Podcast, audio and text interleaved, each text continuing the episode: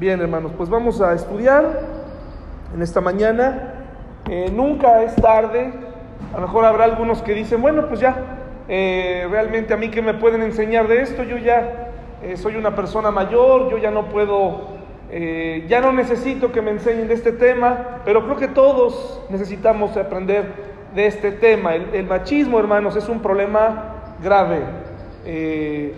Ningún niño nace, ningún niño varón nace diciendo, me voy a convertir en un macho, ¿o sí? Ningún niño dice eso, o sea, nadie, ningún niño dice, yo voy a, yo cuando crezca voy a oprimir a las mujeres o voy a, me voy a sentir más que los demás. No, sencillamente es algo que hemos ido aprendiendo. ¿Y por qué tenemos que hablarlo en la iglesia? ¿Por qué tenemos que mencionar ciertas cosas por situaciones tristes que han estado pasando y que siempre han estado pasando en nuestro país, siempre, siempre han pasado. Un amigo mío muy querido, no creyente aún, no cristiano, pero eh, creyente en Dios y, y, al frente de una universidad importante, me hizo reflexionar en esto porque en realidad él desde donde está trata de hacer lo posible porque sus estudiantes, las nuevas generaciones comprendan la importancia de respetar al sexo opuesto. Entonces desde su, desde su lugar, desde su posición, él hace esta labor y, me puse a pensar, bueno, ¿por qué yo no desde mi lugar hablo de este tema también? ¿No? Y es triste, siempre ha pasado en México y en todo el mundo, ¿no? en todo el mundo hay machismo, hermanos, en todo el mundo. Y así como hoy vamos a hablar del machismo, también nos daremos el tiempo para hablar más adelante, tal vez el próximo mes, sobre el feminismo. Pero ahorita nos vamos a concentrar en el machismo. Y lo vamos a hablar porque al menos en estos de diciembre para acá han ocurrido cosas eh, terribles, hermanos, cosas tremendas. A mí en lo personal me han impresionado mucho. Eh, y me pongo a pensar que a veces, bueno, pues yo tengo una hija, ¿verdad? Muchos de ustedes tienen hijas, hermanas, madres, y de verdad uno se preocupa eh, del ambiente social en el que van a vivir, ¿verdad? Entonces, eh, me puse a pensar ¿no? en esto, eh, tenemos que hablar de este tema. ¿Por qué? Porque en diciembre, más o menos, en septiembre del año pasado, una mujer talentosa, una saxofonista famosa, bueno, no, no tan famosa, pero en su comunidad sí, en donde estaba, fue rociada con ácido, ¿verdad? Por, por una persona que, un caballero que Parece ser, todo parece indicar que es un funcionario y que él mandó que, no que la mataran, pero que arruinaran su vida eh, rociándole ácido. ¿Se imagina? Cuando lo vemos en las noticias realmente no nos importa mucho porque pues no está aquí, no está cercano a nosotros, no es un familiar nuestro. Pero es un problema grave, hermanos, es un problema grave. Ingrid, la chica que le encantaba viajar, he leído en algunos lados que era una chica preparada, era una chica con una licenciatura, etcétera, y aunque no lo hubiera tenido y aunque no fuera preparada, lo que le hicieron no, no tiene nombre, ¿no? Este caballero, su esposo, pues ustedes saben la, la historia, ¿verdad? Fue asesinada de una manera vil y algunos periódicos se dieron a la tarea de publicar eh, las fotografías y la gente se lanza en contra de estos periódicos, pero realmente nosotros como consumidores eh, de muchas cosas hemos, hemos propiciado que los medios de comunicación nos den ese tipo de contenido porque de momento nos puede parecer terrible, pero la verdad es que es algo que vende la violencia, la sangre, vende y, a la gente nos gusta en alguna u otra medida. Así que Ingrid pues fue asesinada brutalmente. Eso está en este momento y, en su nombre se han colgado otros movimientos eh, que no tienen, de verdad, no están, han perdido de vista la, la causa de la lucha, ¿verdad? De la mujer. Pilar, la otra joven, nada más que en otro lugar, me parece que en Chiapas, una chica que salió por el pan con el novio con el que vivía y eh, la expareja la fue a buscar y le disparó, ¿verdad? dentro de una tienda, la chica se estaba escondiendo detrás de un mostrador, y el joven entró como desesperado y le disparó en la cara.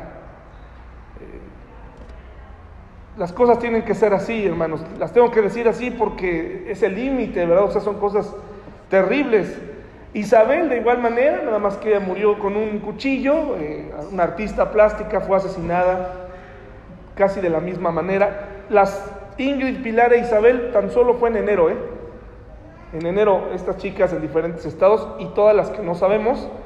Y María, eh, pues fue el año pasado. Entonces, ¿por qué tenemos que hablarlo? Porque se acuerda que nosotros somos la luz y la sal. Y nuestros hijos tienen que crecer no solamente con historias bíblicas, las cuales son muy importantes, pero tenemos que enseñarles a respetar a las mujeres y a poner en práctica el amor al prójimo. Así que vamos a empezar, mis hermanos, hablando de quién es un macho. ¿Quién es un macho, hermanos? ¿Quién es un macho? ¿Cómo se hizo el macho? Etcétera. Ahorita lo vamos a ver. Y para eso voy a necesitar a siete hombres que me ayuden a pasar en un momentito más a leer eh, a un texto que va a estar aquí y eh, van a pasar aquí al frente, van a, les voy a ayudar a prender su micrófono y nos van a leer lo que va a pasar aquí al frente. ¿Sí, mis hermanos? ¿De acuerdo? siete voluntarios que puedan leer eh, claramente. No quiere decir que ellos son los machos, ¿verdad? Sencillamente eh, tenemos que darles participación a los hombres.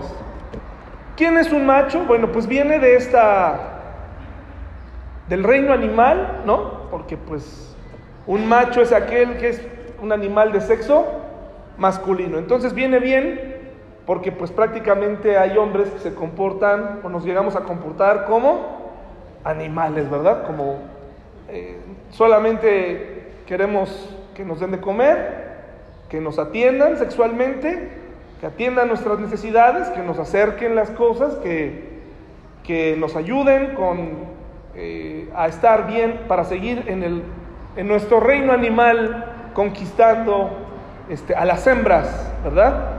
que estén por ahí. Entonces de ahí viene, macho, pues prácticamente viene de que es un animal, eh, es un calificativo para el reino animal.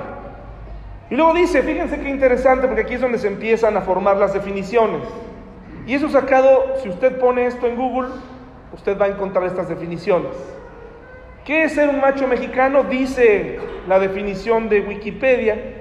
El machismo es una, es una expresión derivada de la palabra macho, definido como aquella actitud o manera de pensar de un varón, quien es el jefe de familia, pero ponga mucha atención porque aquí se mezclan dos cosas. La definición no es totalmente eh, acertada porque al principio dice que es una actitud derivada de la palabra macho, definido como una, una actitud, es una manera de pensar, pero luego dice quién es el jefe de familia y entonces esta, esta definición nos pone a pensar si entonces un ser macho este, está mal, o sea, es decir, ser jefe de familia es igual a ser macho, ¿sí? Y ahí es donde empiezan a mezclarse las, las definiciones, no necesariamente, hoy vamos a ver de qué se trata esto de jefe de familia, y dice, quien toma las decisiones en casa, entonces esta definición nos está dando la libertad de que las mujeres digan, ah, tú tomas decisiones en tu casa, entonces eres un macho, ¿verdad? Y no es así, esto no es así. Pero las definiciones actuales provocan esta emancipación de la mujer, pero por el lado incorrecto. Esta búsqueda por la dignidad, por el respeto, por la equidad, a través de definiciones como estas, en donde aparentemente una actitud mala, de la que vamos a hablar hoy, y después va y, y la ponen casi igual como quien toma decisiones en la casa. ¿Sí? Y como quien es protector y sostenedor del hogar. Son dos cosas, mis hermanos, que me parece que macho y quien toma las decisiones y ser protector y sostenedor del hogar son cosas diferentes. No las podemos poner en, la misma definición de machismo, pero eso es lo que está ahí. Hoy nuestros hijos van a creer eso. Nuestras hijas, cuando se casen, van a decir, ah, tú no tomas decisiones aquí, en la casa, tú no. Tú no vas a sostener mi hogar lo voy a hacer yo. Y entonces comienza esta batalla eh, que no nos lleva a ningún lugar.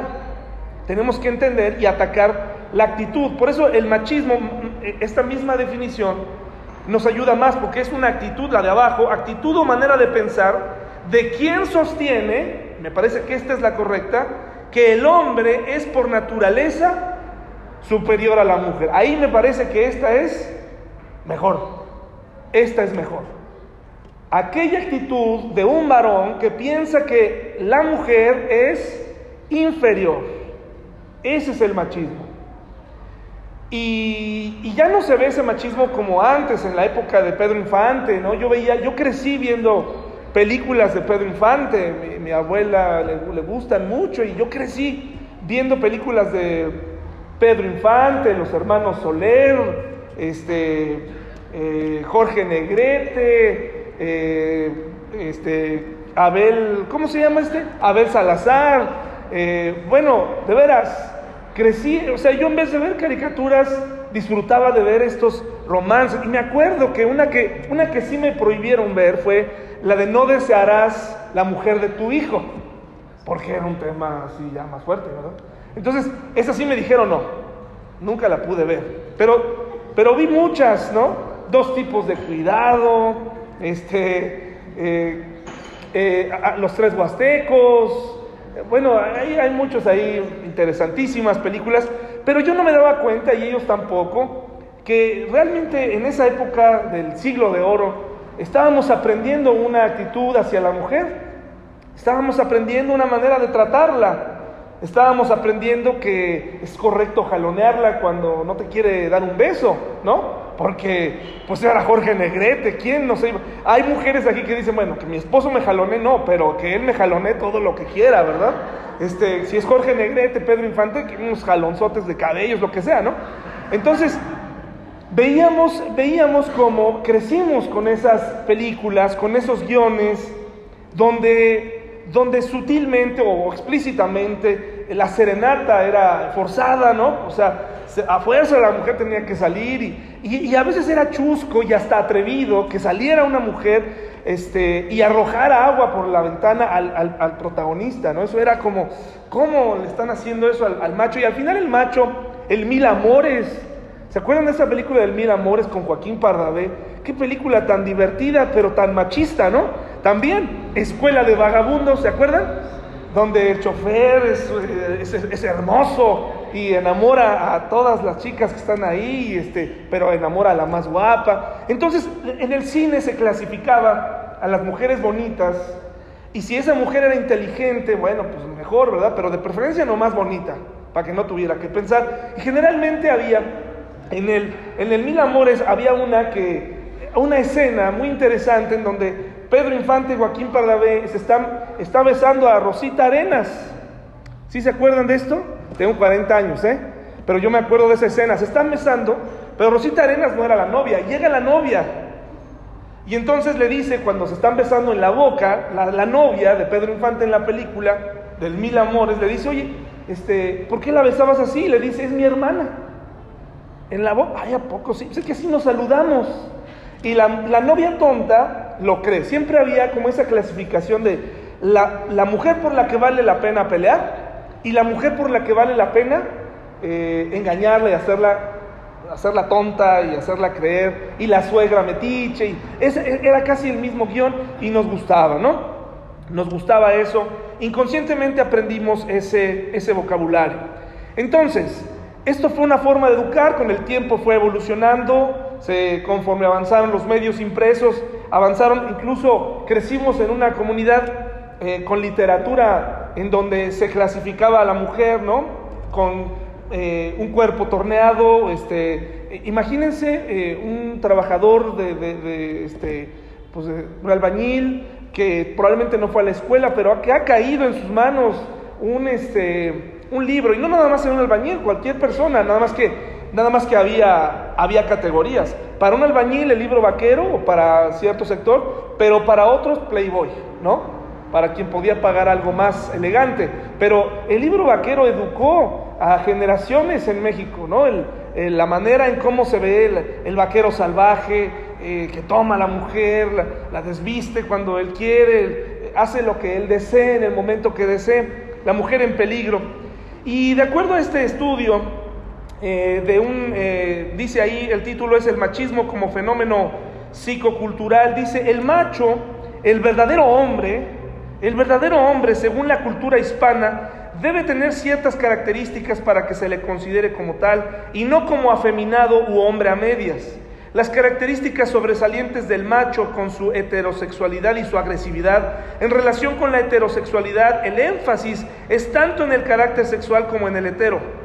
El hombre debe resaltar y demostrar su capacidad fálica. Mientras más grandes sean sus órganos sexuales y más activamente se entregue a la relación sexual, más macho será. Los hombres, por un lado, los niños, Crecemos en, la escuela, el papá no se entera, pero desde pequeño empiezas a crecer con esta meta de tener eh, a una mujer, ¿no? Entre amigos, desde algunos más eh, despiertos que otros, empiezan a compartir eh, aventuras, empiezan a platicar sobre lo que está ocurriendo en su cuerpo, empiezan a compartirse las primeras fotografías pornográficas o de alguna actriz y comienzan a compartirlas y comienzan a, concursar sin saberlo, sin decirlo, sobre quién será el primero en que llegue a tener a una mujer de verdad. Y como no van a poder tener a una de ellas, pues van a tener que tener alguna compañerita y van a tener que someterla, van a tener que eh, ser agresivos con ella o pasivos agresivos, enamorarlas para luego cortarlas después de haberlas tocado, por supuesto, y comienza un un, episodio en la vida de los adolescentes que vale la pena que nosotros como padres estemos atentos para educar a nuestros hijos y saber que las mujeres no son objetos, aunque el mundo así las trate. Es muy interesante lo que dice aquí. Ningún adolescente es considerado un verdadero hombre macho hasta que no pueda alardear de haber poseído a una mujer. Por decir, acuérdense, en esta sociedad una mujer que tiene dos novios, tres novios, es vista como Mal, pero un hombre que tiene muchas, ¿cómo es visto? Como un héroe. Eres un héroe, qué bárbaro, eres un cemental, no. Fíjense la relación, ¿no? Cemental. Deberíamos, eres un animal. Hay, otros que juegan, eres, eres el matador, te dicen el matador, ¿no? Eres un matador. Que este, eso es lo como está el mundo, ¿no? El machismo exalta la sumisión de la mujer basada en la rudeza, la hostilidad y la obediencia. Muchas mujeres que están aquí han vivido así por muchos años, creyendo que ese es porque la abuela, la mamá las educó, les dijo que tenía que ser así, basados en la, ¿cómo? En la rudeza. O sea, a la mujer no hay que pedirle las cosas por favor, sino hay que ser, ¿cómo? Rudos, hostiles. La mujer tiene que ser obediente. La mujer es considerada junto con los niños con menor capacidad intelectual. Hoy en día se está luchando por porque no sea así, pero en realidad por mucho tiempo el esposo ha considerado a la mujer, a su, esposa, como, ¿a poco tú vas a poder? ¿A poco tú piensas?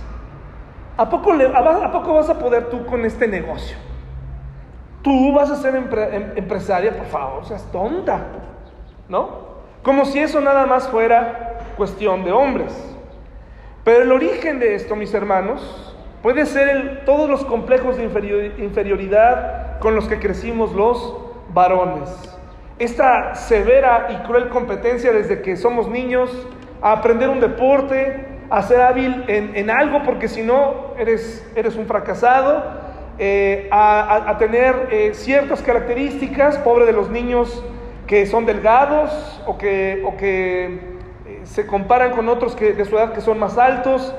Las escuelas no les enseñan a, lidiar con esto.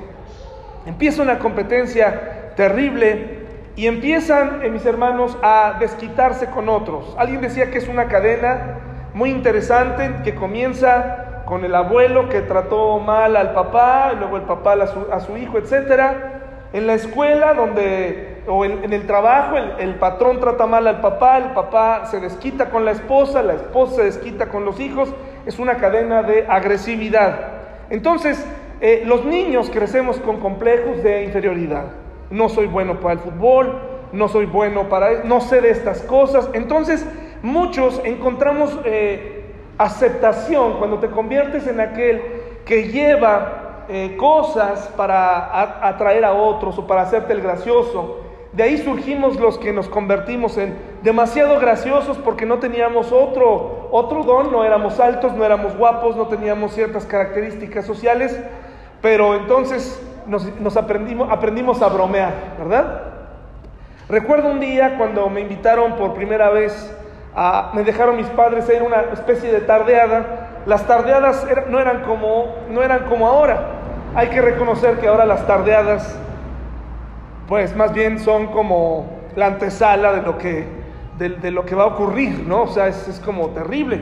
Antes no, antes aunque no lo crean, las cosas eran un poquito más, eran distintas. En mi época, cuando una chica salía embarazada, cuando los chicos decidían tener relaciones sexuales, eh, era casi... Eh, del hombre no se sabía nada, pero la mujer era considerada como terrible. Pero, pero del hombre no, o sea, casi no lo sabía. ¿Y quién fue el papá? A nadie le importa. Sencillamente es esta mujer que es prostituta porque ya se hizo mamá. Así, pero, pero se, se ocultaba. Pero recuerdo que en esa tardeada yo estaba apenas mi cuerpo tardó en desarrollarse uniformemente, mis orejas eran demasiado grandes, mis piernas eran demasiado delgadas y no encontraba mi grupo, hermanos, no encontraba dónde encajar. Así que recuerdo que encontré unas cosas, eh, unos cables en mi casa, que la verdad no sé ni de qué eran, probablemente mi, mi papá ahora va a entender qué les pasó a esos cables. Eh, eran unos cables, eran como pistolitas, y entonces yo fui a la tardeada, pero yo tuve que preparar a las personas ese día, a las, a las personas que iban a ir a la tardeada, a mis compañeritos, les tuve que decir que iba a ir, y no crean que todo el mundo dijo, ay, qué emoción que va a venir, porque realmente formé parte de los chicos buleados durante mucho tiempo. Pero ese día estaba yo ahí y en eso les dije, oigan, voy a ir, ah, pues bien por ti, qué bueno nos burlaremos de ti allá, pero les prometí un espectáculo. Les prometí que iba a llevar unos artefactos para que mientras estuviéramos en la tardeada yo iba a soltar una bomba de mal olor en la en la este en la en, la, este, el, en el evento y yo me iba a convertir en el héroe. Hermanos, yo no sabía, yo sabía que no tenía ni tenía idea de cómo hacer una bomba olorosa, lo único que hice fue ridículo, llevé estos cables, traté de... Solamente lo que hice fue ponerlos, estaba el balcón, la pista, todos bailando, los chicos que me molestaban atrás de mí esperando el espectáculo y yo esperando ser parte de ellos, realmente tenían altas expectativas en ese momento. Saqué una mochila con muchos cables, según yo los conecté a cierto lugar. ¿Ustedes creen, qué creen que pasó?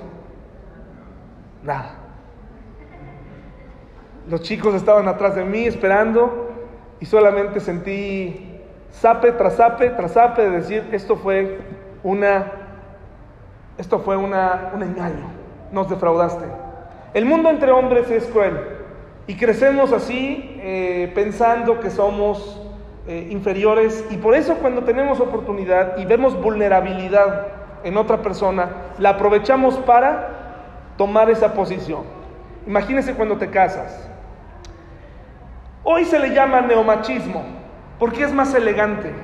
Con todo lo que se enseña en la televisión y todo esto, eh, ha dejado de mencionarse tanto como machismo, pero hay un neomachismo. El neomachismo, al igual que el machismo, no se basa en el odio hacia las mujeres porque eso es la misoginia. El machismo no es el odio hacia las mujeres. Todo lo contrario, necesitas a la mujer y lo escondes bajo machismo, ¿no? Bajo ese esquema de rudeza se fundamenta simple y llanamente en el menosprecio y la defensa de la idea de que ser mujer implica siempre tener menos valor como persona, con intereses, motivaciones y criterio propio. O sea, las mujeres no piensan. Por eso pensamos los hombres que no saben manejar. ¿No? Ah, tenía que ser mujer, las mismas mujeres lo dicen. No solamente yo, ah, esa mujer, está choco, tenía que ser mujer. Un consejo que yo les puedo dar a las mujeres es estar del lado de las mujeres.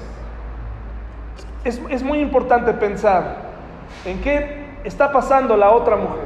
Primero como mujer, ¿sí? ¿Qué está pensando la otra mujer? ¿Qué está sucediendo con ella en su vida?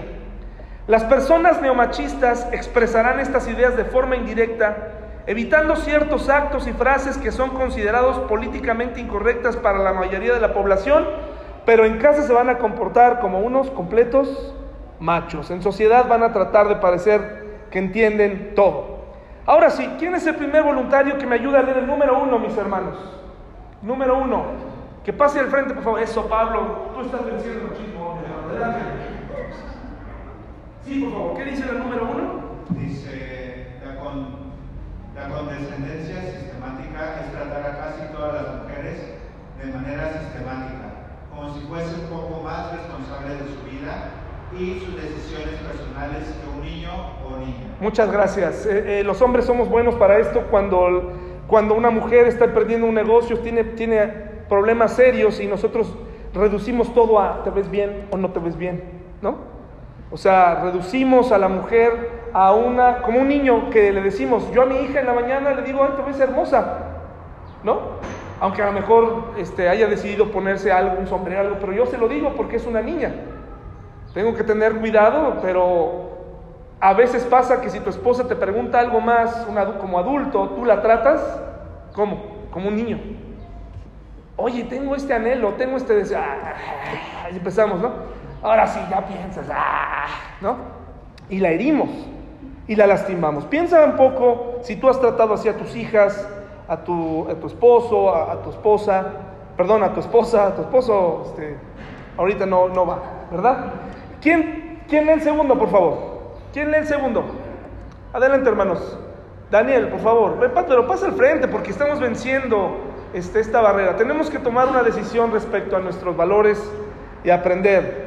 Después levantó la mano, este, adelante, Quique. ¿Qué dice el número dos, por favor? Aquí mero. La defensa elegante de los valores tradicionales, mostrar una visión romántica del amante que protege a su enamorada de peligros y a la vez la controla para que no pase a ser posesión de otro hombre. El neomachista niega la posibilidad de cuestionar estas ideas y creencias al apoyarse en un dogmatismo fundamentado en lo que se viene haciendo desde hace siglos. Gracias. Entonces pensamos, es que así era antes, ¿no? La familia o, o, las tradiciones, hay que apegarnos a ellas. No puedes salir, no puedes tener amigas, no puedes hacer esto o aquello. Te voy alejando de quien tú amas, te voy alejando de tu familia. No lo puedes hacer, no puedes pensar, porque así son los valores tradicionales, así tiene que ser, así me educaron mis padres, así me, educaron mis abuelos, y vamos aislando a la mujer, cosa que no ocurre con los hombres. Los hombres sí se pueden salir en la noche a tomar una cerveza con sus amigos, pueden desvelarse, pero una mujer no. ¿Por qué? Está mal. Adelante, Quique, por favor. Número 3, número 3, por favor. ¿Y quién lee el 4? ¿Quién lee el 4? Perfecto, gracias. Adelante. Comentario recurrente sobre el físico de las mujeres. El hecho es que desde el machismo la apariencia de la mujer cobra especial importancia al estar relacionada con el valor reproductivo de la mujer. Muchísimas gracias, mi hermano comentarios reproductivos de la mujer, híjole, estás gorda, no vas a poder ser madre de mis hijos, ponte a, ponte a correr, ponte a hacer algo, ¿no? Adelgaza. Los hombres podemos estar subidos de peso, pero nos interesa el, el, el físico de una mujer. Y lo estamos haciendo siempre, se lo estamos diciendo de una manera u otra. No podemos dejar de ver a otras mujeres que se encuentran en un estado hoy conocido más fitness, ¿no? Más fit. Queremos mujeres fit, eso no lo pensaste cuando eh, comió contigo, cuando creció contigo, cuando vivió tantas experiencias contigo. Ahora quieres una mujer que sea fit. Tenemos que tener cuidado, es una actitud machista. Adelante, por favor. Gracias por leer, gracias por leer. Número 4. Y mientras, ¿quién, nos, ¿quién va leyendo el número 5? Son 7. Vientos, Kevin. Gracias. Con toda calma, con toda calma. Aquí, por favor, número 4 constantes a papel reproductivo de la mujer, mientras que el rol del hombre no puede ser reducido a, un, a unos solo de sus atributos. El de la mujer sí podría ser reducido a las partes de su cuerpo que tienen un papel directo en la reproducción y la crianza. Muchísimas gracias. Adelante, muchas gracias. Qué interesante esta visión porque eh, parece ser que lo que es más importante en una mujer es que tenga hijos. Si no tiene hijos, no sirve. Esto, esto ocurría en, tiempos de Jesús. Y no necesariamente porque la Biblia lo diga. Lo que pasa es que todo el mundo quería ser, eh, quería ser eh, madre del Mesías. Cuando una mujer no tenía hijos era vista como una afrenta, como una maldición de parte de Dios, ¿verdad? Y ya que nacen los niños, ¿a quién creen que le corresponde? Pues cuidarlos. A, los, a, la mujer, ¿verdad? Pues para eso los trajiste, son tus hijos. Son tus hijos. Mira, tu hijo se porta mal, mira, tu hija se porta mal. Adelante, mi Kevin, por favor. Mira, te tocó uno largo, mi Kevin. A ver, ¿qué dice? Referencias continuas a la naturaleza femenina, la conducta femenina supuestamente natural, que se define desde el neomachismo, está más relacionada con la sumisión y las tareas domésticas y sencillas que las de los hombres, tradicionalmente encargados de tomar las decisiones más importantes y de mandar sobre el resto de los miembros de la Muchísimas gracias. Entonces, entonces aquí es donde empieza a aclararse que empezamos a, a- por ejemplo, la mujer tiene que saber planchar, tiene que saber lavar, tiene que ser buena mamá, tiene que saber cocinar, ¿sí? Aunque el hombre haga una sola cosa, pero todo se concentra en lo que la mujer puede o sabe o no sabe hacer. ¿Sí, mis hermanos? Entonces, esto no es verdad. El secreto de, para muchos hogares aquí, y esto no me voy a meter más allá, pero hay muchos de nosotros que ni siquiera nuestra esposa sabe cuánto ganamos. No sabe. Ni sabrá, dices, ¿no? Ni sabrá.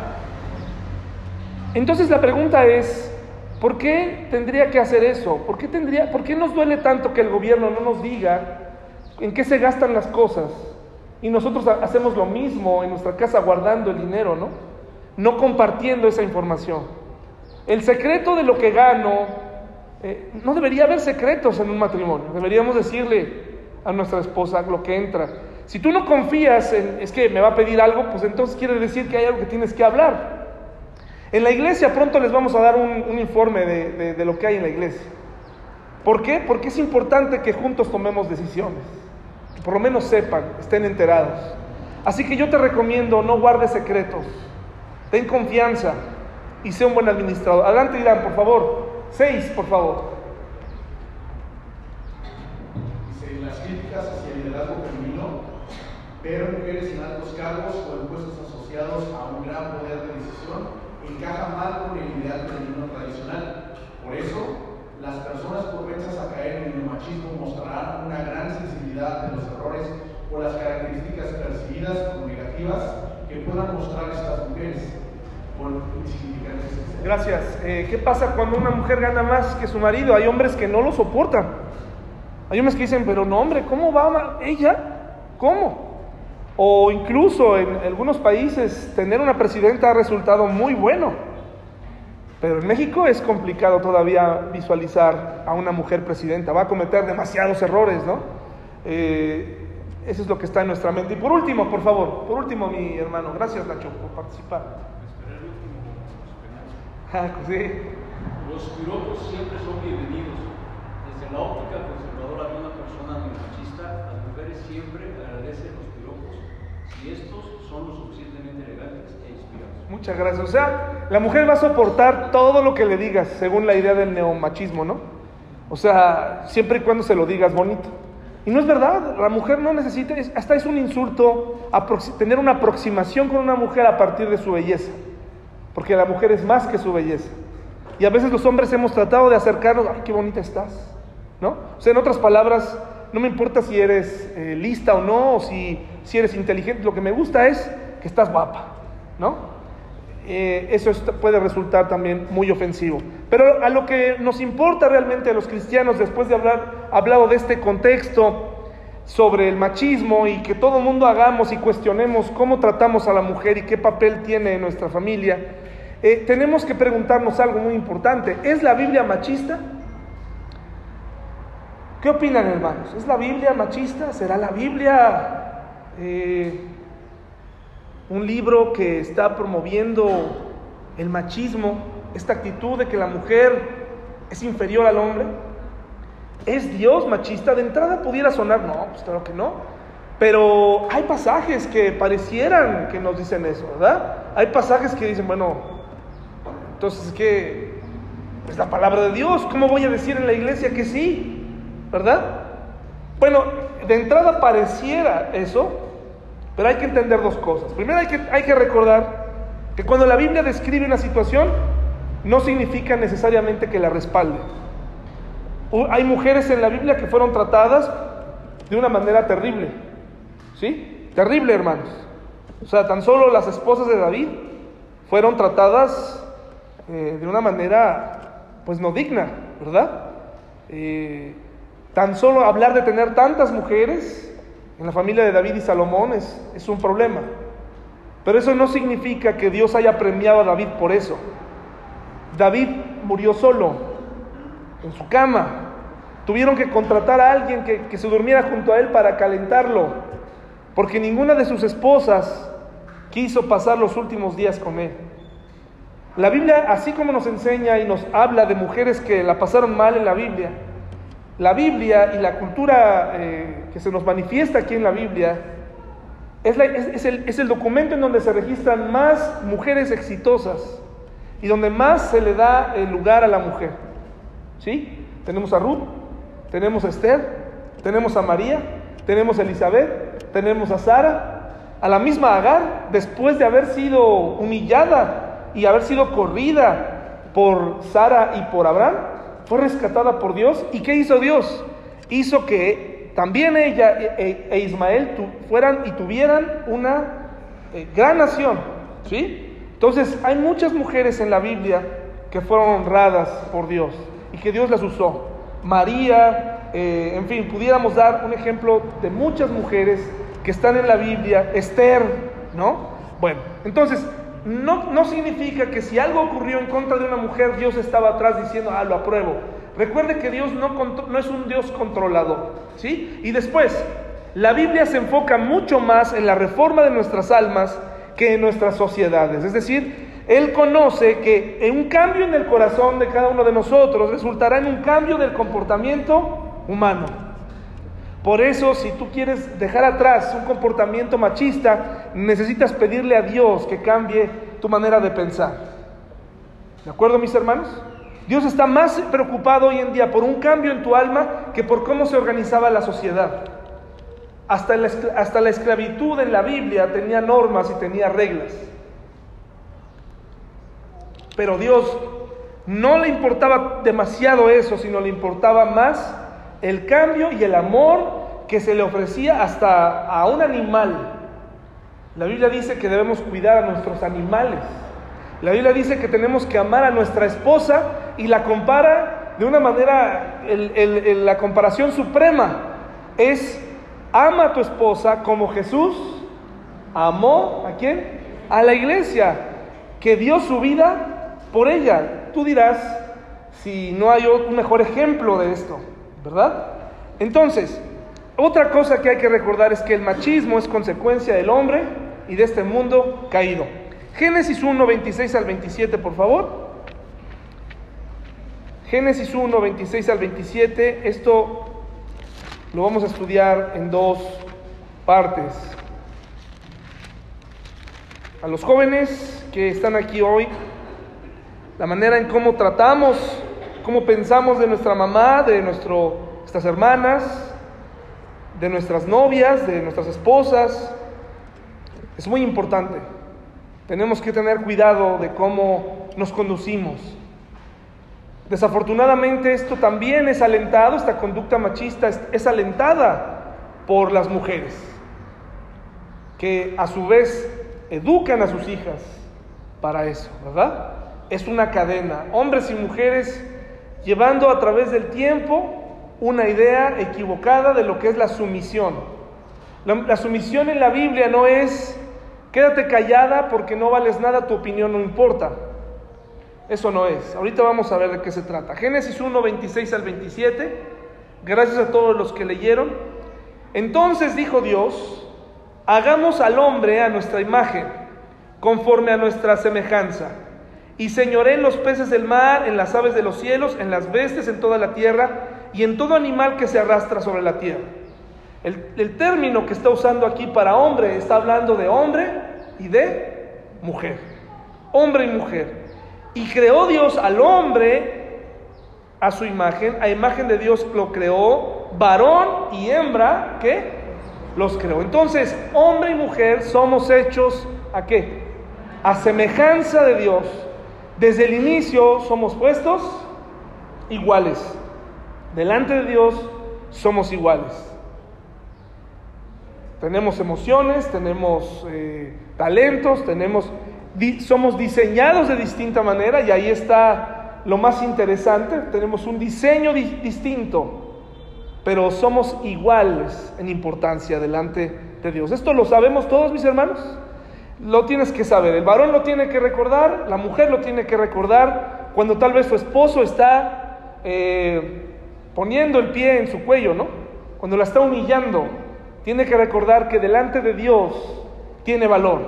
Ahora, aquí viene otro debate que no vamos a entrar mucho, pero Dios se presentó a sí mismo eh, en el género masculino como padre. Pero eso no significa que eso nos haga superiores. Esa es la manera en la que Él se... Dios es espíritu, no, hay manera de que tenga un género. Es espíritu, pero se decidió presentar al hombre por motivos de orden y de autoridad. Y ahorita vamos a empezar a hablar sobre esto. Gálatas 3, 26 al 28, por favor. Gálatas.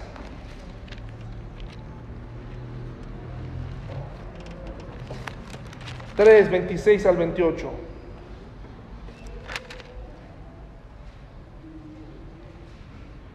Gálatas 3, 26 al 28. ¿Ya está? Pues todos sois hijos de Dios por la fe en Cristo Jesús. Porque todos los que habéis sido bautizados en Cristo, de Cristo estáis revestidos. Ya no hay judío ni griego, no hay esclavo ni libre, no hay varón ni mujer, porque todos vosotros sois uno en Cristo Jesús. Este es un pasaje muy eh, interesante del Nuevo Testamento. Ahora, pero ¿por qué aún tengo esa sensación de que la Biblia puede llegar a ser eh, machista, a pesar de que somos iguales? Bueno, vamos a analizar por qué. Es muy importante comprender, mis hermanos, que el hecho de que la Biblia asigne roles diferentes al hombre y a la mujer, esto no significa que las mujeres sean menos inteligentes o menos capaces o que se vean como inferiores a los hijos de Dios. Eso no significa eso. Son roles distintos, responsabilidades distintas. Cuando leemos una definición como la que leímos al principio, nos confunde porque entonces dice, a ver, no, entonces quiere decir que ahí el hombre eh, que toma decisiones en casa, eh, entonces quiere decir que es macho. No necesariamente. Lo que significa es que en nuestro mundo contaminado por el pecado debe haber una estructura y una autoridad. No todos pueden mandar. Hay lugares aquí en donde manda una mujer, ¿sí o no? Y, me podrán decir lo que quieran, pero en México hay otra extraña manera de hacer las cosas. Podrás comportarte como un macho, pero eso sí, tu mamá es lo máximo. Vivimos también en un matriarcado. La mamá a cierta edad se convierte casi como en una diosa que hay que darle devoción. Es el otro extremo, ¿verdad? Y, la mamá empieza a ser una, como una, este, un ser digno de alabanza y tu esposa tiene que convertirse en un súbdito para esa diosa. Porque es tu mamá. ¿A poco no, hermanos? Ven y órale, arrodíllate aquí delante de mi mamá. Tú no lo vas a hacer delante de su mamá. Pero de la tuya, así como hombre, mi mamá es mi mamá. Y ven, órale, ríndele a mi mamá. ¿Verdad? En este mundo contaminado no se puede, no todos pueden mandar. En una casa no todos pueden mandar. Es más, si tú eres una madre soltera, tú tienes que mandar en tu casa. Tú puedes mandar en casa. Eres nadie nadie te va a decir nada por eso. Tú eres dueña. Y en un mundo donde vive papá y mamá, lo mejor que podemos hacer es tener una comunicación tal y una y una eh, amor tal y un cristianismo y un carácter que seas capaz de consultarle a tu esposa antes de tomar una decisión que va a afectar su vida. De eso habla su misión. Trabajo en equipo. Habrá decisiones que tenemos que tomar los hombres complicadas eh, en algún momento dado, pero no son la mayoría. La mayoría de las veces tenemos que y podemos consultar a nuestra esposa. Oye, si es una decisión de vida o muerte porque te están persiguiendo y tienes que tomar a tu familia dejando todo atrás, ella lo va a entender. Pero hay esposos que toman decisiones sin consultar.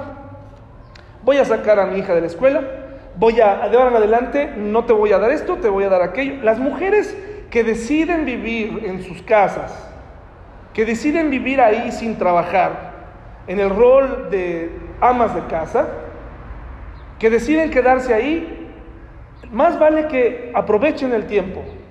Porque Dios jamás dijo, tú no hagas nada, ¿eh? tú quédate ahí y tu rol es estar viendo todas las mañanas, venga la alegría.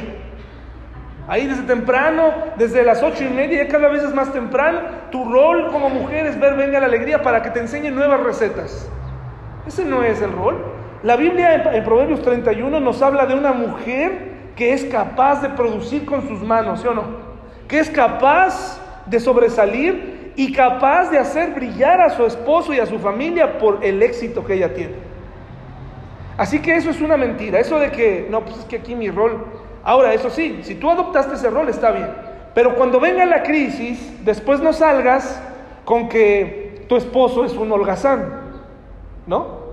O que tu esposo no trae lo suficiente. Porque hoy en día, también en nuestro mundo caído, hemos, hemos entrado en una carrera en donde ya es inevitable y la mujer tiene que ayudar, ¿verdad? Tiene que entrar y trabajar. Pero aquí hay muchas mujeres trabajadoras, madres solteras también. Lo más importante es que tú sepas, en casa no puede mandar tu hijo. En casa no puede mandar. Le damos al hijo como que la mujer ha cedido decirle, tú eres el mayor, eres el hombre de la casa. Es el peor error que puedes hacer. Él se quedó sin papá. Se quedó sin papá. ¿Quién le enseñó a él? ¿Quién le enseñó, hermanos? A, a tomar decisiones. ¿Por, ¿De dónde sacamos que un menor de edad se puede convertir en el, en el hombre de la casa? ¿De dónde lo sacamos? La mujer tiene toda la habilidad para sacar adelante a sus hijos y para poner reglas y para decirle a su hijo, quiero contar contigo, quiero contar con tu buen comportamiento, quiero contar con tu compromiso, con tu respeto, me vas a obedecer. Porque cuando le damos ese rol a él, no aprende a estar bajo autoridad. Es algo que les platicaba la otra ocasión. Las escuelas enseñan todas, todas las escuelas, todas dicen liderazgo, el liderazgo, el liderazgo a tus hijos, ¿no?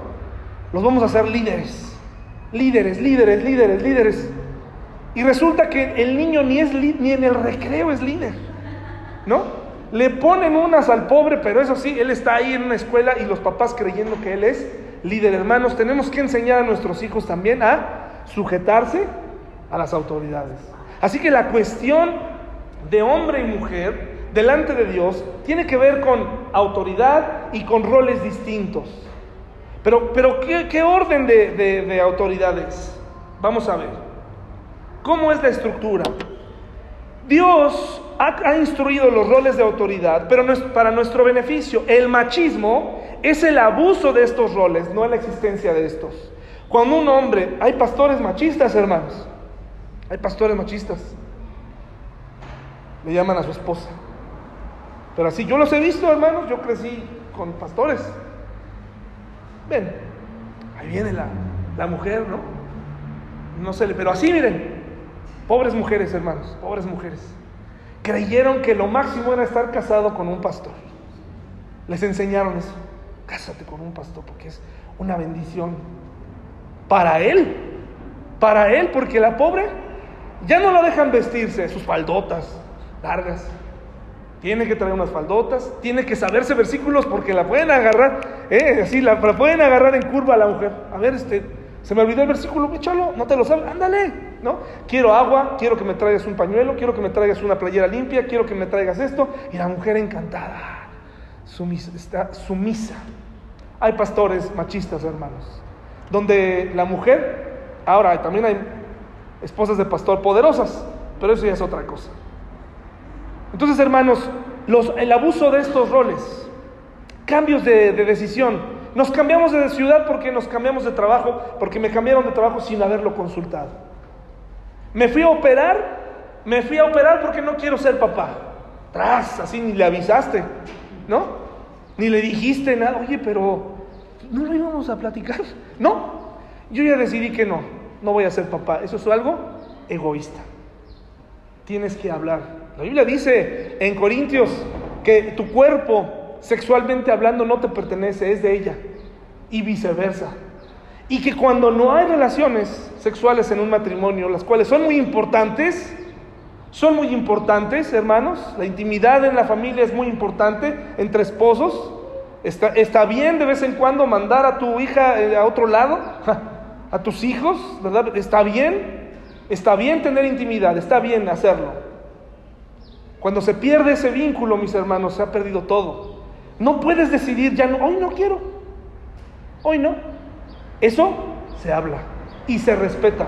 Una de las cosas más criticadas en la Biblia respecto a la mujer es porque Dios sacaba del campamento a las mujeres que estaban menstruando. Mucha gente se pregunta, ¿qué macho era Dios? Qué mala onda, ¿por qué lo sacaban? A ver, imagínatelo.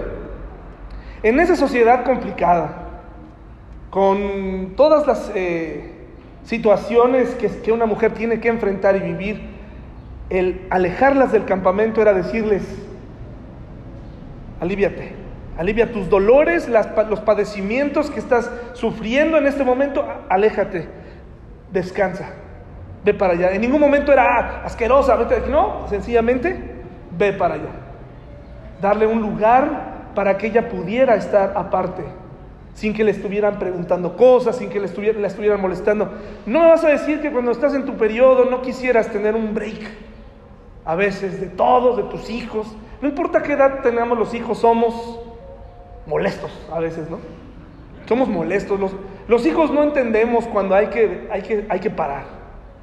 Queremos, ya está acostada la mamá, tengo hambre un hombre grande, un esposo, tengo hambre, como si no pudiéramos hacer algo nosotros con nuestras manos, ¿verdad? Eh, como si no pudiéramos entrar. Mamá, no hay platos limpios, no hay cucharas, no tengo calzones, ¿no? no pues lávalos, aprende a, usar la lavadora, aprende a planchar, aprende a hacer estas cosas. Eso es parte de romper la... Eh, mamás, deja a tus hijos, deja a tus hijos que, que lo hagan. Lo vas, a, lo vas a beneficiar tremendo si dejas que tus hijos hagan cosas. Yo recuerdo que mi mamá no lo entendía en ese momento, me ponía a trapear la casa.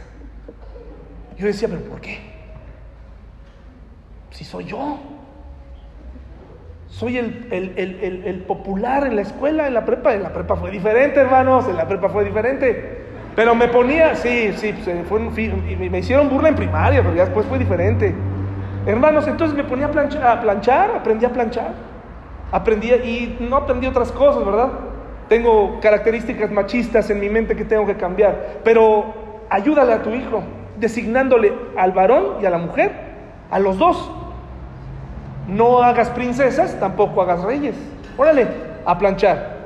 Estos roles, mis hermanos, 1 Corintios 11.3, 1 Corintios 11.3, por favor, vamos a yo conozco parejas de jóvenes, casados, muy jóvenes. Entrar a su casa es lo peor, hermanos. Porque como están viviendo en que somos iguales, en la equidad de su género, a, qué, ¿a, qué, conclusiones creen que han llegado? Que los lave él, que los lave yo, yo no los voy a lavar, yo no los voy a lavar. Y ahí está, y sus casas son un desastre, hermanos son un desastre. Nadie quiere tomar la iniciativa en ese sentido. Primera Corintios 11:3, pero quiero que sepáis que Cristo, ¿qué? Léalo con mucha atención, porque dice, quiero que sepáis que Cristo es la cabeza de todo varón. Está hablando de autoridad. Es decir, yo tengo que depender de quién? De Jesús, de Dios me está dando un modelo de autoridad. ¿De dónde debo aprender a tratar a la gente? De Jesús. Él es mi cabeza. Si yo sigo a esa cabeza, si yo aprendo a amar a Jesús de tal manera y, tengo la humildad de someterme a Él, de amarlo, de aprender a seguir sus pasos, entonces, ¿qué crees que va a ocurrir? La persona que vive contigo no va a tener ningún problema en aprender de ti. y en seguirte y en apoyarte. Pero es una cadena. El respeto se va ganando o se va perdiendo. Luego dice, y el varón es la cabeza de la mujer. Pero empezamos con primero con un hombre que es capaz de amar a Jesús y luego dice, el varón es cabeza de la mujer. Esto hoy en día es, a ver, a ver, ¿a qué te estás refiriendo? Lo que acabo de decir. Es orden, es autoridad. Oye, ¿qué opinas? Yo le pregunté a Jesús. Y Jesús dice, por lo que he estudiado, por lo que he aprendido, que lo mejor para nuestro matrimonio es hacer esto. ¿Tú qué opinas? ¿Y qué crees que va a hacer ella? Déjame pensarlo, porque las mujeres pues son complicadas a veces, ¿verdad? Déjame pensarlo, tú la dejas pensarlo, porque luego también queremos que, bueno, pero piénsalo ya, ya, ya, de una vez. Dejar que lo piense y entonces tomas una decisión, porque todo empieza a fluir correctamente. No pueden mandar dos, no pueden mandar dos, hermanos. Y luego dice, luego dice aquí, el varón es la cabeza de la mujer y luego todavía Pablo dice, y Dios es la cabeza de quién? De Cristo. Fíjense qué interesante, ¿no? Nos enseña todo el orden de autoridad. Entonces no tiene nada que ver con jerarquía, no tiene nada que ver con inferioridad. Y para eso les invito a ir rápidamente a Génesis 3 del 9 al 22. Porque el Génesis tiene muchas respuestas y si lo leemos objetivamente nos va a dar mucha luz. Génesis 3 del 9 al 22. Voy a detener la grabación para grabar un pequeño eh, un pequeño fragmento aparte porque solamente acepta de una hora. No me voy a tardar más. Un momentito, mis hermanos. No tengo... ¿Listo? Ya está. Génesis 3 de 9 a 22. Ponga mucha atención, por favor. ¿Cómo se llama este, este pasaje?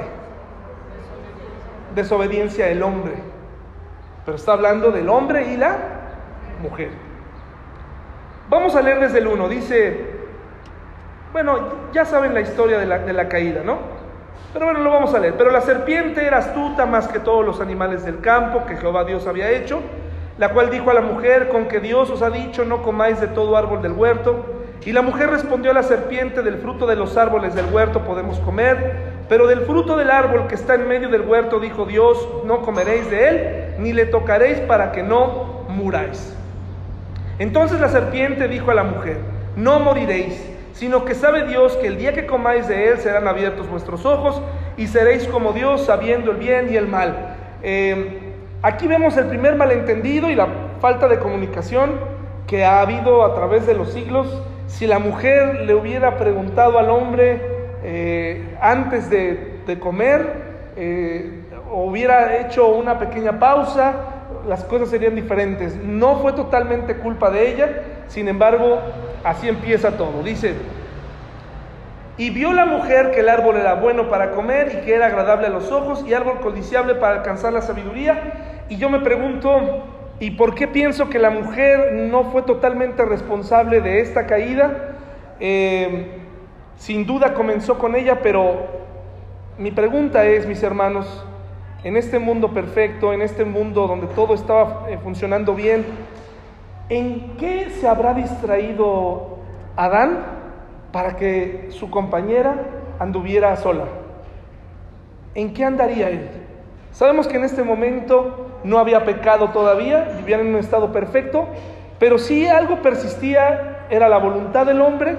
Me pregunto, andaba por ahí, yo creo, pues en su disfrutando de lo que él estaba haciendo y dejó un momento a la mujer, a su compañera. Entonces fueron abiertos los ojos de ambos, perdón, eh, para alcanzar sabiduría, y tomó de su fruto y comió, y dio también a su marido, el cual comió así como ella. Entonces fueron abiertos los ojos de ambos y conocieron que estaban desnudos. Entonces cosieron hojas de higuera y se hicieron delantares. Y oyeron la voz de Dios que se paseaba por el huerto al aire del día, y el hombre y su mujer se escondieron de la presencia de Jehová Dios entre los árboles del huerto. Mas Jehová Dios llamó al hombre y le dijo, ¿dónde estás tú? ¿Le llamó primero a quién? Le llamó al hombre. Lo llamó aparte a cuentas porque le había dado las indicaciones a él.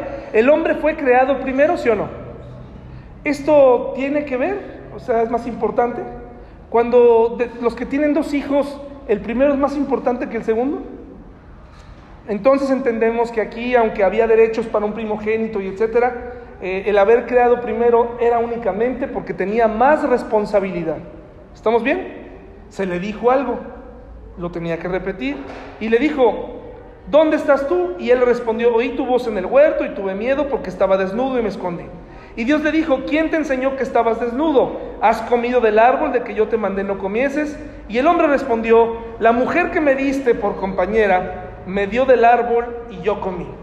Entonces Jehová Dios dijo a la mujer, ¿qué es lo que has hecho? Observe que aquí de las primeras preguntas que se hacen en la Biblia, eh, una es para el hombre, el otro es para la mujer, y le dice, ¿qué cosa acabas de hacer? Le está pidiendo cuentas a una mujer en igualdad, una mujer con capacidad de decidir, con capacidad de pensar. Se le dijo, ¿qué has hecho? ¿Y qué hizo la mujer? ¿Qué hizo ahí, mis hermanos? La serpiente me engañó y comí. Y Jehová Dios dijo a la serpiente, por cuanto esto hiciste, o sea, encontró el raíz, la raíz del problema, maldita serás entre todas las bestias y entre todos los animales del campo, sobre tu pecho andarás y polvo comerás todos los días de tu vida. De esta manera le dio una maldición a la serpiente, al animal en sí mismo, porque el juicio al diablo vendrá posteriormente. Y pondrá enemistad entre ti y la mujer y entre tu simiente y la simiente suya. Esta te herirá en la cabeza y tú le herirás en el calcañar. Pero mire, a la mujer dijo, multiplicaré en gran manera los dolores de tus preñeces. O sea, por la decisión pensada, razonada y libre que tomaste, tu mujer, tú, la parte que te toca de la maldición es que vas a parir con dolor. Esa es la parte que te va a tocar a ti. ¿Sí? No va a haber más parto sin dolor. Para que cada vez que un niño nazca de ti, le recuerdes las consecuencias del pecado. A todas las mamás que están aquí, ese dolor es para que le es un recordatorio de lo que hace el pecado. No es un deseo de Dios para torturar a la mujer. Es una consecuencia de lo que hizo una mujer libre, una mujer con voluntad, una mujer que dijo, esto es lo que quiero tomar, esta es la decisión que voy a tomar. Nadie la, nadie la forzó, ella quiso tomar, esta, esta fue una decisión importantísima en la historia del hombre y la mujer. ¿Y, quién, y quién, quién creen que dio el primer paso? La mujer. Y luego dice, con dolor darás a luz a tus hijos y tu deseo será para tu marido y él se, pongan mucha atención, ¿qué cosa? Enseñoreará, ¿qué? De ti. Estas discusiones de matrimonio, estos abusos del mundo caído, iban a caer sobre la mujer, la mayor parte del tiempo. Es una maldición. Esto no es una, eso no es una, no es una bendición, es una maldición. Es una consecuencia. Tú decidiste libremente. ¿Por qué la mujer tendría que ahora decir, yo no hice nada? A ver, tú decidiste, regresa al huerto. Tú decidiste. Esa fue tu responsabilidad. Y hay una parte en esa decisión libre que tomaste como mujer, con toda dignidad, que ahora te corresponde. Y es estar discutiendo con hombres necios, con hombres inmaduros, con hombres que quieren abusar. Esto es parte de la maldición. Y no quiere decir que está sola, porque del otro lado, el corazón del hombre, el corazón del varón, el que se somete a Jesús, aprenderá que tendrá que amar a su esposa y le hará la vida más sencilla, pero es parte de esta maldición. No se va a resolver por más que se hagan marchas, no se va a resolver por más que rompan o vayan al Palacio Nacional o que compongan lo que compongan. Este es un asunto espiritual, es un asunto que comenzó con una mujer libre. Eso es algo que la mujer tiene que comprender. La libertad de una mujer comenzó desde el Génesis con esta primera decisión. ¿Por qué mi esposo abusa? ¿Por qué mi esposo es parte de esa maldición? Mi esposo tiene que buscar a Dios para que no me haga esto, para que yo pueda salir de esto. Y, al hombre le dijo, por cuanto obedeciste a la voz de tu mujer cuando tú eras la autoridad aquí, porque a ti se te dijo lo que ibas a hacer o no. Como la obedeciste a ella y comiste, nadie puso una pistola en tu cabeza, nadie, tú decidiste, eres hombre libre, eres un hombre digno, tú lo hiciste, honré tu voluntad y ahora paga las consecuencias. Y por eso es que no comerás, dice de él, maldita será la tierra por tu causa. ¿Por quién tenemos eh, el problema de, un, un, mundo que está cerrado, hermanos? ¿De, quién, ¿Por qué las rosas tienen espinas? ¿Por qué eh, tenemos, que, tenemos un mundo maldito donde la, naturaleza eh, se volvió nuestra contra? ¿Por quién? ¿Por la mujer? ¿Por el hombre? El mundo en el que vivimos, ¿sabes qué pasa? Cuando un hombre no acepta su responsabilidad, afecta su entorno.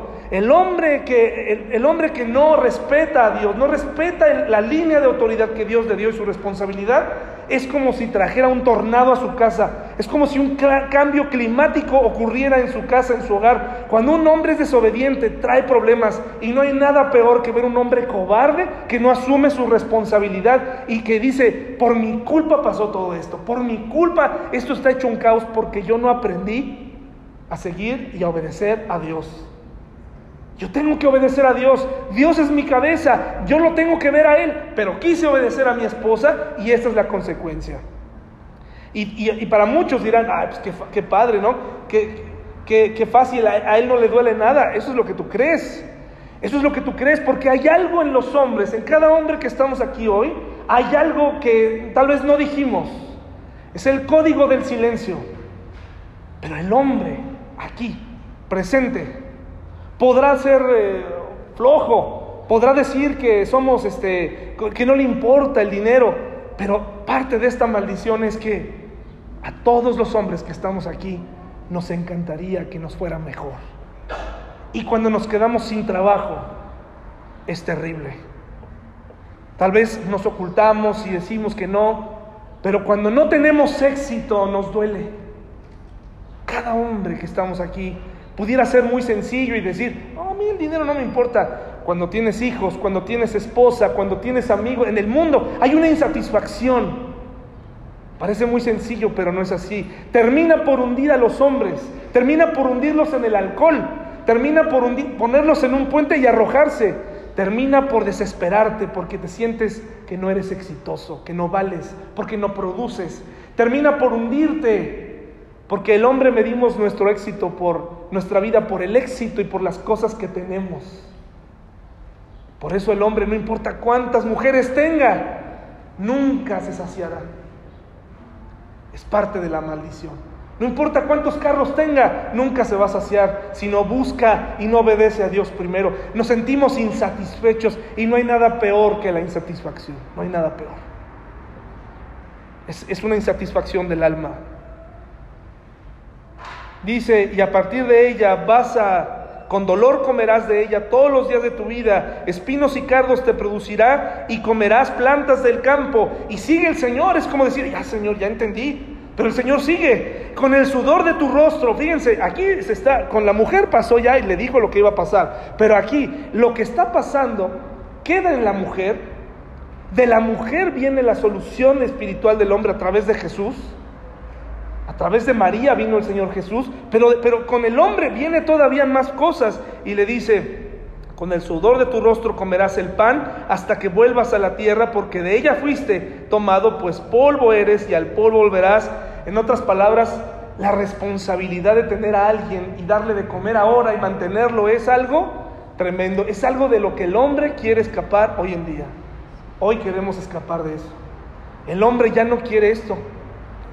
El hombre está frente al Edén. Hay muchos hombres que si hoy estuvieran en esta situación, le dirían a Eva, bueno Eva, pues, pues, ya cada quien por su lado, ¿no? O, este, o te puedo ver, podemos ser amigos o amigos con derechos. O sea, entre menos compromisos pudieran tener.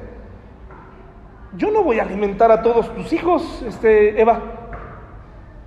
¿Quién sabe si serían míos? y en esa época pues nomás eran de él. Entonces, hermanos, aquí vemos en Génesis muchas cosas y dice, y Jehová Dios hizo al hombre y su mujer túnicas de pieles y los vistió.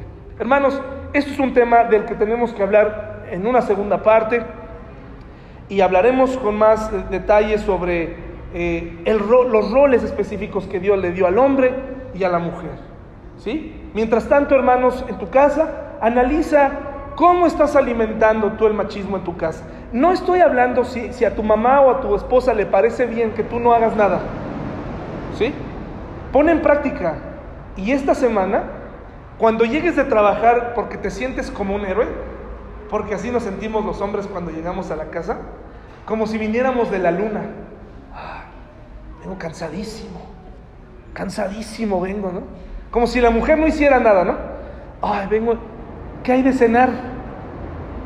Y después de comer y de todo eso que ella tiene o tal vez no tiene, esta semana rompe con estos parámetros machistas. ¿Qué te parece si lavas tus platos? ¿Qué te parece si aunque a tu mamá te trate como un dios o un semidios, ¿qué te parece si renuncias por amor a ese privilegio? Y le dices, no, yo lo voy a hacer. ¿Qué te parece? Y platicamos la siguiente semana de cómo te fue. ¿Cómo ves, hermano? Hermano varón, ¿sí o no? ¿Lo hacemos? No, pues me estás poniendo en problemas. ¿Cómo? Vamos a hacerlo. Y la próxima semana aquí vamos a continuar con la segunda parte y vamos a decir, ¿cómo nos fue? ¿Sí? A ver que, que nos den su opinión. No, pues sabes que esta semana yo lavé mi ropa y no solo la lavé, la planché. Y cuando llegué de trabajar, pues yo ya traía mi, no sé hacer nada, pero traje algo de cenar. ¿Qué te parece?